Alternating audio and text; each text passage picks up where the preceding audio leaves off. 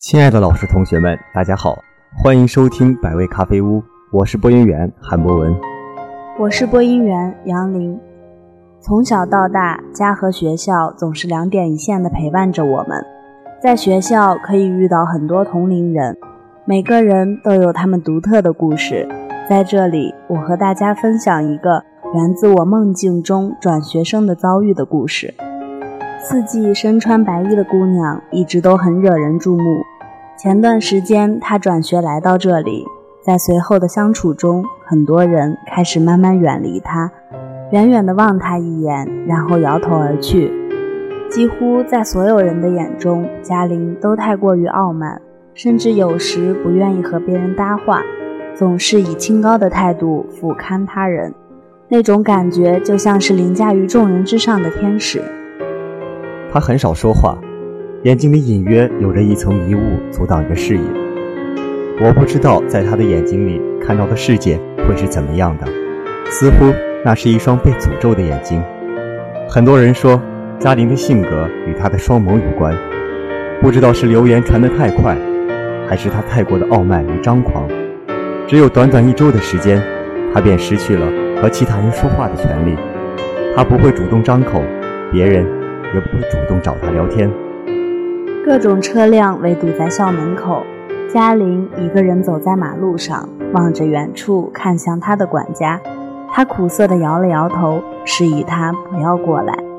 嘉玲曾是富人家庭的女儿，却从来未曾炫耀，甚至想尽办法隐藏自己的家世。樊宇是唯一愿意和他接触的人，也是唯一了解他全部的人。他曾经问过嘉玲好多遍：“这样做你能得到什么？”嘉玲轻笑：“怜悯。”樊宇不愿意再去回想以前的经历，他答应过嘉玲永不再提。每次抑制不住内心的时候，只能看着嘉玲落寞的背影，轻轻闭上眼睛，骂自己多么无能，都不能让她开心地度过中学生活。经历过重要的人逝去是难以接受的事情，嘉玲也不例外。母亲的葬礼那天，嘉玲几乎就像一个只懂得哭泣的木头人，她都不记得是如何随着入殡的队伍走到墓园。实际上，很长一段时间，她都不记得事情的经过，只知道爱她的母亲已经逝去，再也没有人真正的关心她、爱她了。有的人为了逼迫自己不接受现实。毅然选择性的忘掉一些事情，这些回忆被埋藏在记忆的深处，狠狠地封印起来，不让任何人靠近。嘉玲有时候会有意识地穿上白衣服，母亲生前最喜欢她穿白色的衣服了，无论是裙子还是衬衫、短裤、鞋子，全都是白色。夏天的时候，在太阳下折射出点点亮光。她以前是很可爱、很安静的姑娘，虽然幼时丧父，但是她的母亲把她保护得很好。因为嘉玲不曾见过父亲，也没有得到过父爱，就没有任何的奢求，对母亲的依赖几乎是她人生的全部。上天从她身边夺走母亲的时候，她只身一人，赤脚走在郊外的碎石上，全然不顾脚底的血肉模糊。母亲曾说过。踏过九千个碎石，就能感动神明，并完成他一个愿望。嘉玲的愿望只有一个，就是让母亲回来。然而，他还未踏过九千个碎石，被人发现时，他已经晕厥过去。一路看过来的都是血脚印，虽然太阳很烈，却无法蒸干留在石头上的印记，已经在空中弥漫着血腥味。后来，他被转送到另一个城市投奔伯父，父母留下的那所大房子被他锁了起来。嘉玲说：“他想锁住一切。”随着大房子关门的声音，他的内心也关住了，与外界隔断。从此，他未曾再让一个人走进他的内心。他把那段记忆藏在深处，形成了记忆牢笼。母亲发生意外的时候。樊宇坐在副驾驶的位置上，大桥就那样在空中“轰”的一声从中间断裂。和他相比，人类是多么的渺茫。汽车自由落体下落，大桥下面是从未觉得那般可怕的激流。母亲帮助樊宇逃脱了，而他却随着流水不知飘向了何处。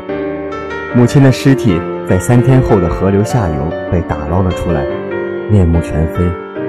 贾玲痛苦地朝着大河呐喊：“海里的鱼儿啊，你们怎么能连我母亲的尸体都不放过呢？”樊宇当时就站在嘉玲的身后，他甚至想要跳下去一死了之。为何要护她周全？如果要用一辈子的谴责来换取余生，他宁可不要。但是嘉玲孤苦无依，樊宇有照顾她的责任。经过了复杂的收养手续，嘉玲寄住在伯父的家里，并转到了樊宇的学校。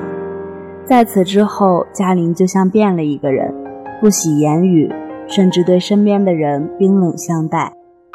她做到了被所有人孤立，这是她预想的结果，也并没有觉得意外。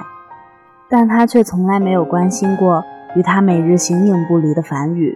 就好似一切都是那样理所当然的模样。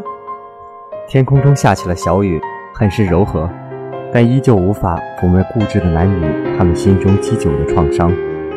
再多的情感得不到宣泄，埋藏久了也会变质吧。嘉玲已然失去了亲人，这个世界上很多有趣的东西再也入不了他的眼。而樊宇心里的愧疚，如同沉重的十字架，已经压得他喘不过气来。他回到嘉玲曾经裸脚走过的碎石，一步一步地踏上去，感觉着从下而上的痛苦。如果不能减轻嘉玲心中的痛苦，那么她所承受过的，我都要再经历一遍。樊宇已经将近失控，他拼命地压低内心的歉疚，到后来，还是在被云遮住月光的夜晚，毅然跳进湖中。嘉玲似乎感受到。干涸的内心有什么东西在哭泣？原来再次失去是这般后知后觉。其实这个梦我没有做到最后，我也不知道该如何给他一个结局。樊宇有没有被救起？或许他会永远生活在歉疚里，也或许他想开了，欲对嘉玲进行弥补。一个家庭在意外中破灭，然后他的生命还在延续。希望他们都能坚强，都能勇敢地接受命运，不屈服，从而努力地生存下去。同学们，本期的节目到这里就要结束了，感谢大家收听本期的百味咖啡屋，感谢本期编辑蓝烟，策划周延军、季文霞。喜欢我们节目的同学可下载荔枝 FM，搜索 FM 三七六六零八，关注大号晚满收听。也可以关注我们校园之声广播站的官方新浪微博“信院校园之声广播站”以及官方微信公众号。我们下期再见！再见。